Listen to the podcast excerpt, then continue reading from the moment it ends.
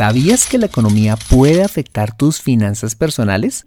¿Te gustaría aprender de forma sencilla lo que lees en el periódico o ves en la televisión? ¿Te gustaría tomar esta información para tomar buenas decisiones financieras? Bueno, pues si quieres hacerlo, acompáñame en este episodio y aprendamos de los expertos. Aquí vamos.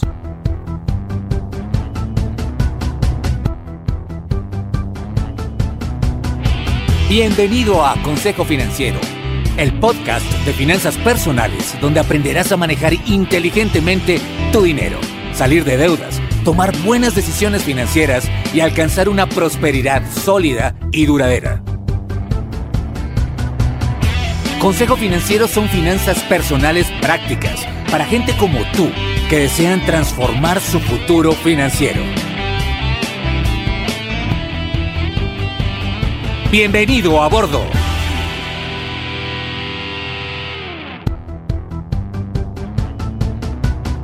Hola, ¿cómo estás? Soy Fernando Fernández y quiero darte la bienvenida a un nuevo y fascinante episodio de Consejo Financiero tu podcast, tu programa de finanzas personales en el que aprenderás a manejar inteligentemente tu dinero, a salir de deudas, a tomar buenas decisiones financieras y los principios para alcanzar una prosperidad sólida y duradera. Como bien lo sabes, tener educación financiera no es algo exclusivo para los gurús en finanzas. Todo lo contrario, es algo que está a tu alcance y que te ayudará a lograr tus objetivos de vida. Si eres creador de aplicaciones, locutor, youtuber, jardinero, telemercaderista o cualquiera que sea tu profesión, tarde o temprano necesitarás saber administrar correctamente tu dinero. En Consejo Financiero aprenderás de manera práctica lo que necesitas para ser un sensei de tus finanzas personales. Como siempre, quiero invitarte a visitar www.consejofinanciero.com donde podrás encontrar este y muchos más contenidos de finanzas personales que estoy seguro van a ser de utilidad para tu vida financiera. Te recuerdo que puedes encontrarme en facebook.com barra consejo.financiero.podcast, en LinkedIn como Fernando Fernández Gutiérrez y en Twitter como arroba consejo. Bueno, muy bien, y sin más preámbulos, bienvenidos a bordo.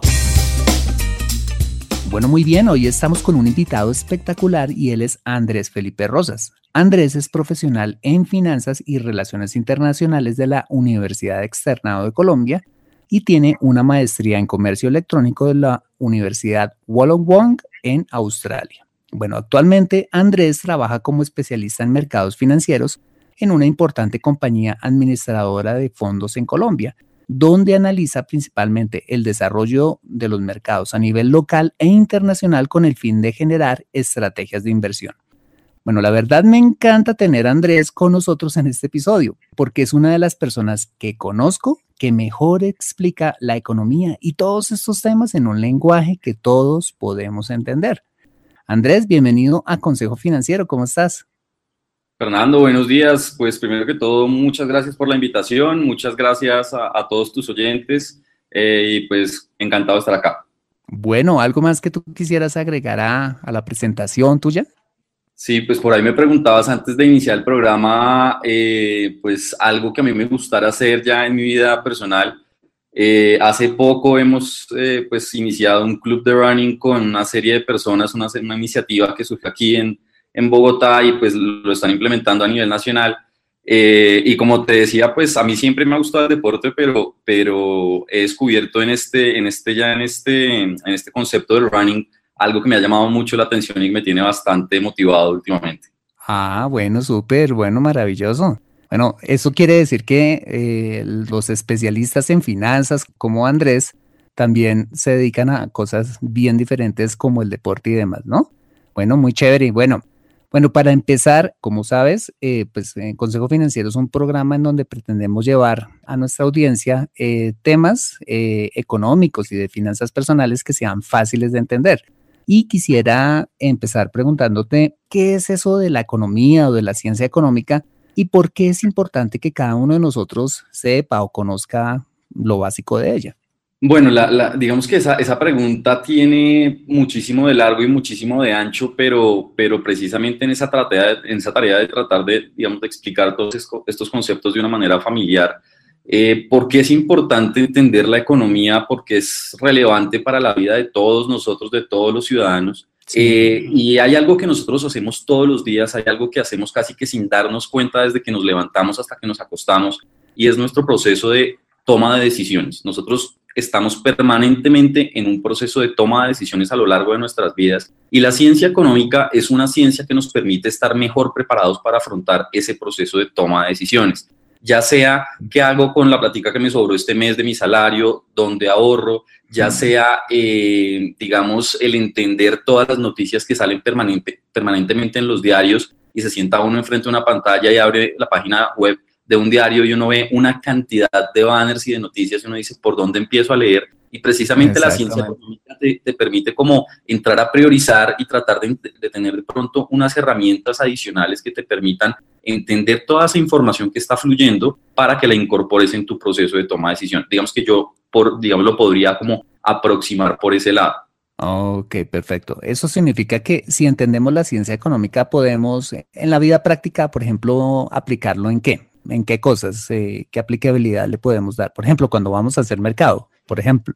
Claro, digamos que hay, hay, digamos, temas puntuales que son bien interesantes de, tener siempre presentes. Tema, por ejemplo, la inflación, que es lo que tú mencionas con, con el tema del mercado. Aquí puntualmente en Colombia pues hemos tenido dos años bien interesantes, 2000, bueno, tres años bien interesantes, venimos de un 2016 donde tuvimos un escenario pues eh, relativamente inflacionario con, con, unos fenómenos climatológicos que nos impactaron y claro, uno iba al mercado y comenzaba a ver algunos precios de unos alimentos que pues estaban mucho más elevados que otros porque habían condiciones que pues habían hecho elevar esos precios y en general veíamos un entorno de precios ya medido por el IPC, eh, por el índice de precios al consumidor que pues era un entorno de, tasas mucho más altas. Eh, y esto no impacta solamente, ya 2018 pues estamos en un escenario totalmente diferente, una inflación más controlada, tasas mucho más bajas, pero ¿por qué es importante, digamos, puntualmente este tema que, que mencionas de la inflación? Eh, la, la, tarea primordial del, del, ente económico más de la institución económica más importante que pueda tener un país capitalista, que es su Banco Central, es precisamente controlar el, eh, digamos, el nivel de precios, controlar la inflación y garantizar que sus ciudadanos, pues lo que tienen hoy, el dinero que tienen hoy y lo que pueden comprar hoy, pues con ese dinero yo pueda comprar lo mismo, eh, pues en los años subsiguientes. Eh, y en esa tarea, pues el banco tiene muchas herramientas. Una de esas herramientas, y digamos la que, la que es más, digamos, importante, sería precisamente la tasa de interés del banco. Entonces ahí ya cuando empezamos a hablar de tasas de interés, ahí es donde ya mucha gente se embolata. No, pero ¿cómo así? La tasa de interés. Y entonces hablemos ya no solamente de la tasa de interés del Banco de la República, sino de la tasa de interés de eh, los bancos. Entonces tú tienes probablemente eh, una persona, su tarjeta de crédito, tiene de pronto un crédito de vivienda, de pronto es pidió un crédito de libre inversión porque va a hacer algo, o va a comprar un carro y pidió un crédito para carro, o estás pensando en comprar un carro, una moto, alguna cosa y pediste un crédito. Eh, todo este, digamos, escenario de tener o no tener inflación lleva a un banco central a elevar o no elevar sus tasas y ese nivel de tasas del banco central de un país pues va a impactar los niveles de tasa de los bancos comerciales, que son los que nos prestan a nosotros. Entonces, sí ah, hay todo un flujo, digamos, y, es lo que en economía se conoce como los mecanismos de transmisión de la política monetaria, que no es, no es más que un nombre muy sofisticado que se inventaron, pero es eso, es como las decisiones de estos grandes entes, digamos, económicos, gubernamentales, pues tienen realmente un impacto sobre todo, digamos, la vida diaria de todos los ciudadanos. Ok, bueno, pues entonces vamos por partes porque probablemente hayan personas que estén escuchando este programa y, no sepan mucho acerca del tema económico. Entonces, acabamos de mencionar, creo, el primer eh, pilar o, primer concepto económico que debemos tener en cuenta a la hora de entender la economía y es la inflación. Entonces, la inflación es básicamente que es como que las cosas valen más. ¿Por qué no nos explicas un poquito más este concepto económico para, para seguir con lo siguiente? La inflación, la inflación es, digamos, eh, es el nivel general de precios de una canasta. Entonces ya vamos a, vamos a aclararlo un poco más. Eh, demos un ejemplo, demos un ejemplo práctico de eso. ¿Cómo, cómo, cómo lo podría aplicar en nuestra audiencia?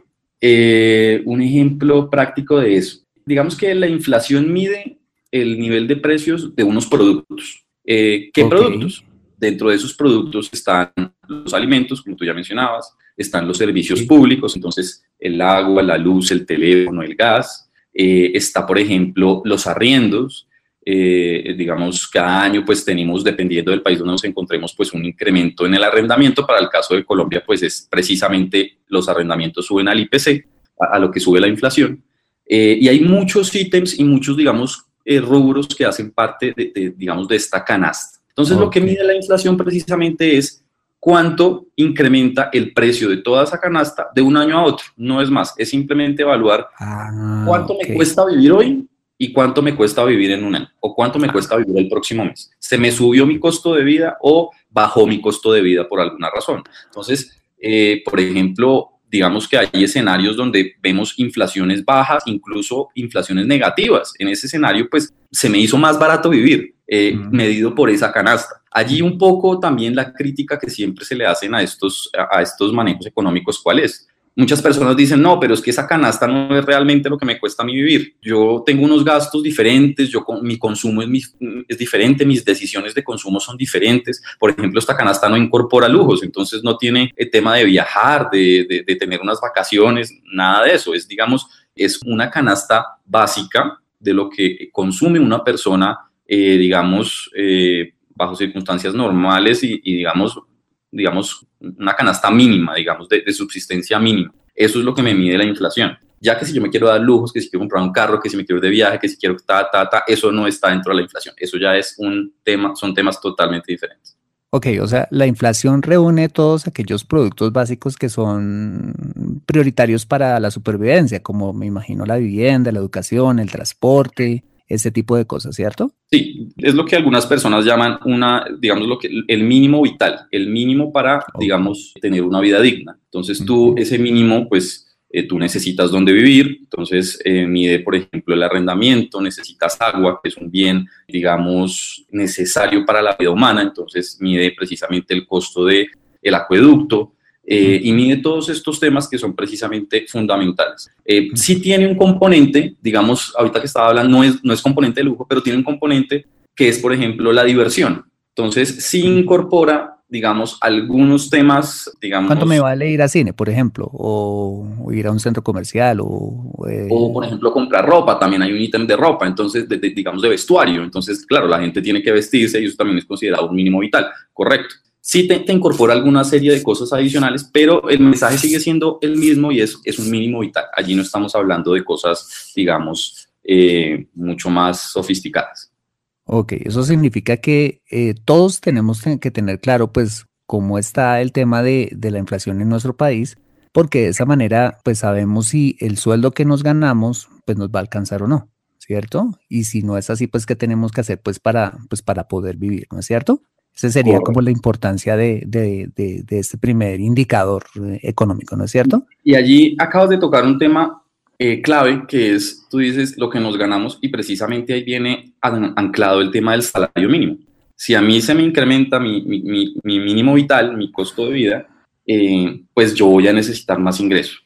O digamos que, bueno, esta es un poco la lectura y, ahí viene también, digamos, en la mayoría de los países de manera anual, la discusión del salario mínimo, eh, donde pues intervienen numerosos agentes, los sindicatos y, digamos el impacto que tiene el salario mínimo en cada país es diferente. Eh, particularmente el salario mínimo en Colombia te impacta muchísimos rubros, cosas como por ejemplo, ahí hay peajes eh, que incrementan o, o, digamos el incremento en peajes en las carreteras del país se da también de acuerdo al salario mínimo. Entonces, incrementar el salario mínimo o el costo, por ejemplo, ya de, digamos a nivel mucho más macro para las compañías, el incremento del salario mínimo cada año es súper clave porque una industria de pronto a la que no le ha ido muy bien en el último año y ve unos incrementos salariales muy importantes para el siguiente, pues va a comenzar a evaluar sus necesidades de personal. De pronto va a decir, vea, yo realmente vengo de una situación muy difícil y estos incrementos salariales, pues de pronto ahorita para mí no son sostenibles. Entonces,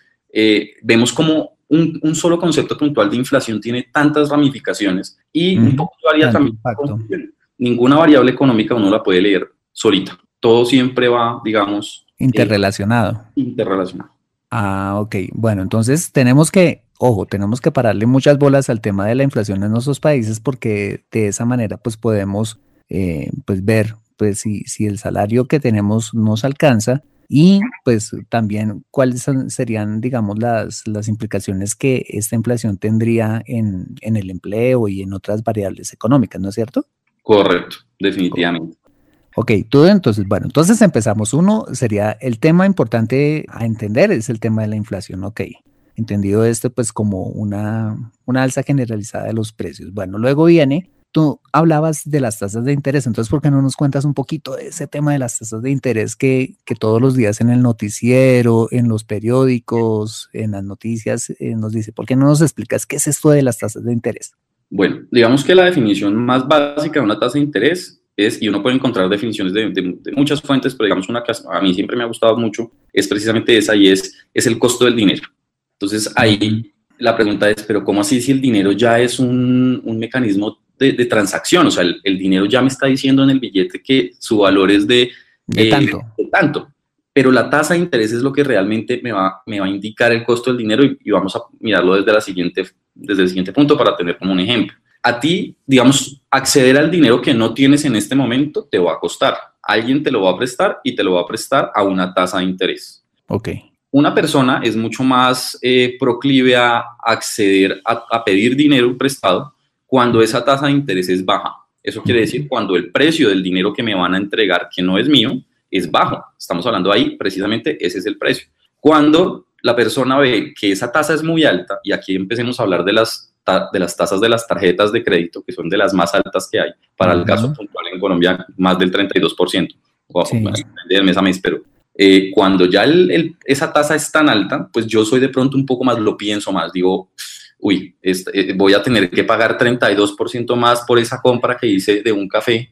Si, si lo voy a pagar a un año, pues voy a tener que pagar 32% más de lo que pagué por el café. Y uno dice, uy, no, no, no, no, yo como que mejor no me tomo ese café porque me va a salir por el doble. Entonces, ahí, ahí uno dice, eh, las tasas de interés, a ese es el nivel al que, al que vamos como cada vez tomando una tasa de interés muy macro de, de, una institución, de un ente económico que determina unas tasas que uno las ve muy lejanas de, de, su vida diaria y comienza a bajar cada vez más en la cadena hasta que se da cuenta que llega a impactarle el café que se toma con un crédito. Y es mejor, digamos, ahí es donde uno entra a hablar ya de... contado mejor. Bien que es de planificación financiera, pero bueno, eso ya es otro tema. Pero precisamente de eso hablamos eh, eh, en, en, este programa y es que, pues, mm, para consumir, pues lo mejor es pagar de contado, es mejor ahorrar para luego sí consumir, en lugar de, como tú lo dices, y pues qué chévere que lo digas en este programa porque dirán, no, pues que Fernando siempre dice lo mismo, que endeudarse para consumir no es bueno, y precisamente tú estás diciendo que las tasas de consumo y en especial las de tarjetas de crédito son las más caras del mercado. Entonces, qué chévere que dejes este, este mensaje de que tomarse un café a una tasa del 32%, pues, pues resulta completamente oneroso, ¿no? Sí, no, pero ahí también el mensaje, yo añadiría, el crédito no siempre va a ser malo, pero hay que pensar bien uno para qué usa el crédito. Por ejemplo, para, para comprar vivienda que es uno de, los, digamos, de los temas en los cuales yo recomendaría tomar un crédito, ¿no? Correcto. hemos escuchado, eh, digamos, experiencias, sobre todo de, argentinos, y nos dicen, vivir la vivienda en Argentina es extremadamente costosa. Eh, Pero tú ahí, si alguno de tus, de tus escuchas, pues te, te habrá comentado. Se escuchan en Argentina, sí, así es. Eh, pues definitivamente ahí es donde uno dice, de pronto acceder solamente con el ahorro es muy, muy complicado y ahí vale la pena acceder con el crédito. Ok, perfecto. Listo, entonces vienen las tasas de interés. Muy bien, entonces estamos primero en la inflación, las tasas de interés ya nos quedó súper claro. Muy bien. ¿Qué otro concepto económico deberíamos, deberíamos aprender y, tener muy en cuenta eh, que impacte directamente en nuestras finanzas personales? Eh, otro concepto económico importante y digamos eh, que, se, que sea cercano también a nosotros en el día a día, eh, podría ser precisamente el tipo de cambio o las monedas. Ah, muy bien, sí, así es. Eh, y esto muchas veces uno lo, lo, ve como lo que necesito para viajar y no, digamos que un poco el mensaje también es no, no es solamente eso. Digamos que aquí depende mucho del país en el que uno vive. Eh, cuando vimos en países que son demandantes netos de productos del exterior, digamos que en, su balanza le compran más al mundo de lo que le venden en este mundo, digamos, comercialmente conectado todavía, pues le compran, le compran mucho más al mundo de lo que le venden, cuando yo comienzo a ver que mi tasa de cambio se devalúa y que la divisa del país donde yo vivo comienza a perder valor frente a las divisas de los otros países, y es un país, mi país, que le compra al mundo, pues esos productos que le estoy comprando al mundo cada vez van a llegar más caros a mi país. Entonces, si yo vengo acostumbrado a comprar en mi mercado mucho producto importado, productos de aseo y pensemos mucho dónde estamos y que, digamos, de esos productos que nosotros compramos en nuestros hogares, esos productos realmente son producidos localmente o son producidos en el exterior y los importamos. Y allí entonces vemos que efectivamente, claro, el tema cambiario, el tema no es solamente un tema que se quede en no voy a viajar ahorita porque el dólar está caro, o sí lo voy a hacer porque el dólar está barato, sino es un tema que nos impacta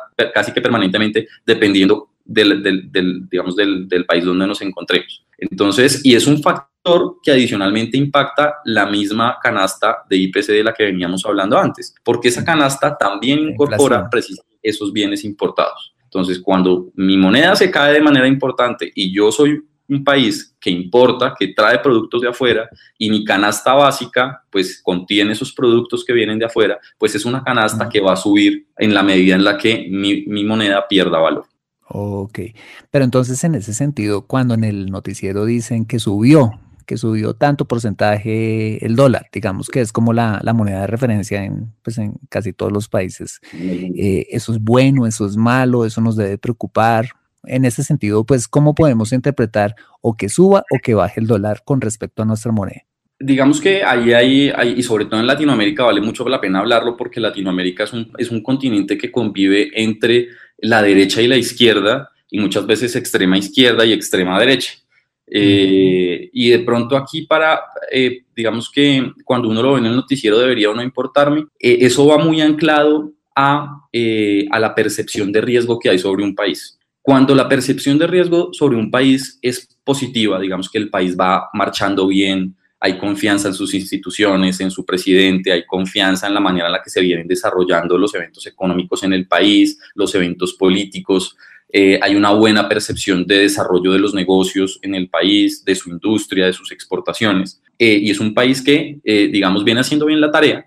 En términos económicos, el dólar probablemente va a ser un dólar bajo, ¿cierto? Porque mi moneda interna va a ser mucho más fuerte. Entonces, en ese escenario, pues no debería darme mayor preocupación lo que ocurra con el tipo de cambio. Por, posiblemente van a haber variaciones del dólar, pero van a ser variaciones muy cortas, muy pequeñas, y es un escenario de, de estabilidad, de tranquilidad. Digamos que el dólar en ese momento, cuando uno ve variación, un dólar que ha estado mucho tiempo en un rango, digamos, muy quieto, pues es un escenario también positivo desde el punto de vista de la lectura que uno puede hacer, porque si el dólar no se ha movido mucho es porque la percepción desde afuera es que el país, digamos, ha estado estable, ha habido estabilidad en el ah, país, entonces ha habido estabilidad en el tipo de cambio. Digamos que podría ser una lectura. Ahora miremos el caso contrario, un dólar que de un momento a otro comienza a elevarse y a elevarse y a, digamos, incrementar y a devaluarse de manera importante eh, y, hemos visto puntualmente este año, como es el caso, por ejemplo, de Turquía, eh, el caso del peso argentino, eh, con devaluaciones cercanas al 30%. O sea que la moneda local, la lira, la, lira, la lira turca y el peso argentino, pues han perdido un 30% de valor. Y uno dice, ¿por qué? O sea, ¿eso es importante? ¿Eso me debería dar a mí algún mensaje? Y la respuesta es que sí. Cuando la moneda se te está devaluando de esa manera y la percepción desde el extranjero es que digamos, eh, o digamos, lo que hace el extranjero es, eh, el mercado en, general es comenzar a devaluar esa moneda, es porque la percepción es negativa sobre ese país. Entonces eso me debe indicar que hay algo que está pasando, hay algo que debería de pronto llamar mi atención. Puede que sea algo, digamos, pasajero o puede que sea algo permanente. Entonces, un poco eso podría ser algo que podríamos leer de la, digamos, de la volatilidad de las divisas.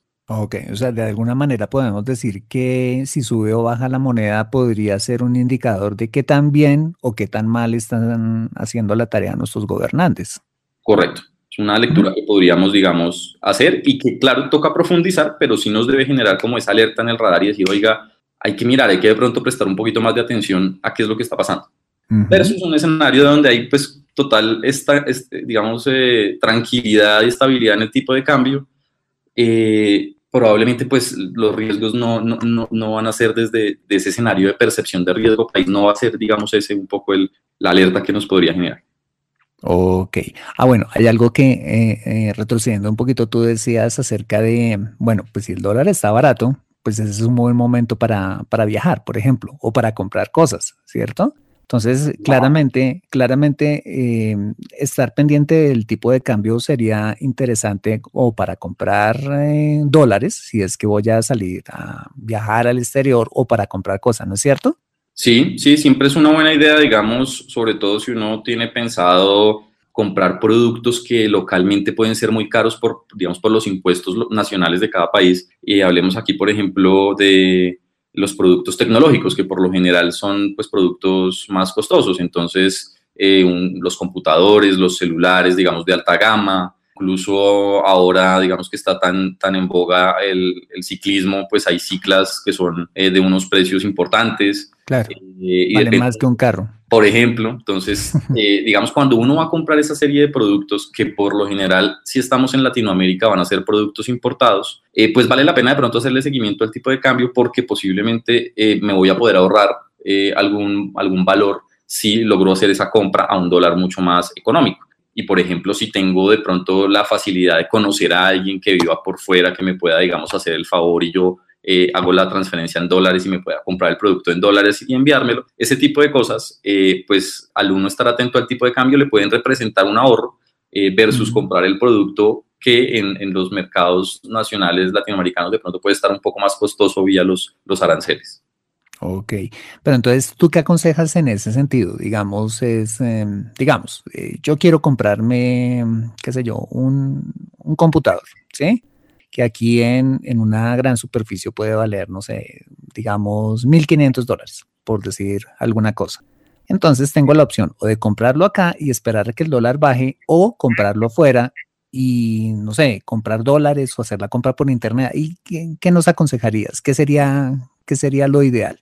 Ahí hay, hay un tema importante lo que mencionas y es, eh, digamos, tengo este computador que tú mencionas y lo voy a comprar porque el dólar bajó. No necesariamente cuando el dólar baja, automáticamente las tiendas bajan los precios. Exactamente. ¿Por qué? Porque pues hay algo que se llama el stock, digamos, el, eh, se me va la palabra ahorita. El inventario. El inventario que tienen las tiendas, eh, digamos, en, su, en su punto de venta. Entonces, bajan los precios, pero la tienda tiene 5.000 computadores comprados a dólar alto. La tienda no puede bajar los precios de esos computadores que ya tiene a dólar alto porque estaría perdiendo dinero. La tienda probablemente lo que va a hacer es vender todo el inventario que tiene comprado anticipadamente, que fue comprado a unos precios más altos, a un cambio más alto, y cuando ya termine de vender ese inventario va a comenzar a vender nuevos computadores que sí son más accesibles y de pronto sí van a tener un descuento adicional porque ya fueron adquiridos a un dólar más bajo. Entonces, ahí hay un tema de eh, pues que toca estar, digamos, en, en esos escenarios de, de, uno a consumir un bien, eh, pues eh, un bien de alto precio, pues toca hacer seguimiento a ese mercado y ver cómo van evolucionando los precios. ahora, el otro escenario que a mí me parece pronto un poco más, si, si va a comprar un bien de esos y si uno tiene la facilidad, entonces vamos a ver de, qué, de cuál es un poco el, el foco acá. si yo lo voy a comprar, en, digamos, en Estados Unidos, este computador, eh, y lo voy a comprar en dólares, pues sí, automáticamente se me va a ver reflejado en mi precio final en pesos si el dólar baja, porque yo lo voy a, ir, lo voy a comprar, digamos, si yo pudiera ir hasta allá y comprarlo en dólares, lo compraría más barato porque el dólar baja en ese escenario. Ahora, si yo estoy en mi, en mi país, pues digamos, si ahí viene un poco la, la, la, la, creatividad, pues debo tener un amigo, un hermano, alguien que de pronto me pueda hacer el favor de comprarlo allá y traérmelo eh, y me estaría, digamos, ahorrando, ahorrando en, en ese dinero. O pues ahora también hay plataformas, digamos, en Internet que te permiten hacer esas compras en dólares, pero pues ahí vas a estar expuestos al riesgo de, eh, el del envío, ¿no? Y pues de declarar ese envío. Mantente actualizado en Consejo Financiero. Bueno, muy bien, este ha sido el episodio número 46 de Consejo Financiero. Si quieres escuchar el resto de la entrevista con Andrés Felipe Rosas, te invito a escuchar el siguiente episodio. Bueno, pero mientras tanto, si te ha gustado este episodio y este tema, házmelo saber suscribiéndote al podcast y dejándome una valoración honesta de 3, 4 o 5 estrellas junto con un valioso comentario tuyo en iTunes o de igual manera si tienes Android o PC en SoundCloud, Spreaker, iBox, Stitcher o Tuning Radio o donde quiera que escuches este programa. Asimismo te invito a compartir por favor este episodio a través de tus redes sociales, en especial por WhatsApp, con tus contactos, familia o amigos a quienes consideres les sea útil este episodio para su vida financiera. Recuerda enviarme tus preguntas o sugerencias dejándome tu mensaje o un audio con las mismas a través del Messenger de Facebook para pasarla en un próximo episodio. Bueno, soy Fernando Fernández, tu asesor financiero y anfitrión de este programa. Mis agradecimientos como siempre a José Luis Calderón por la edición de este podcast. Muchas gracias por compartir tu tiempo conmigo en el jardín de tu casa mirando las estrellas, esperando a tu novio en un café, subido en una montaña rusa o donde quiera que estés y recuerda. Consejo Financiero son finanzas personales prácticas para gente como tú que desean transformar su futuro financiero. Buena semana y nos vemos en el siguiente episodio. Chao, chao.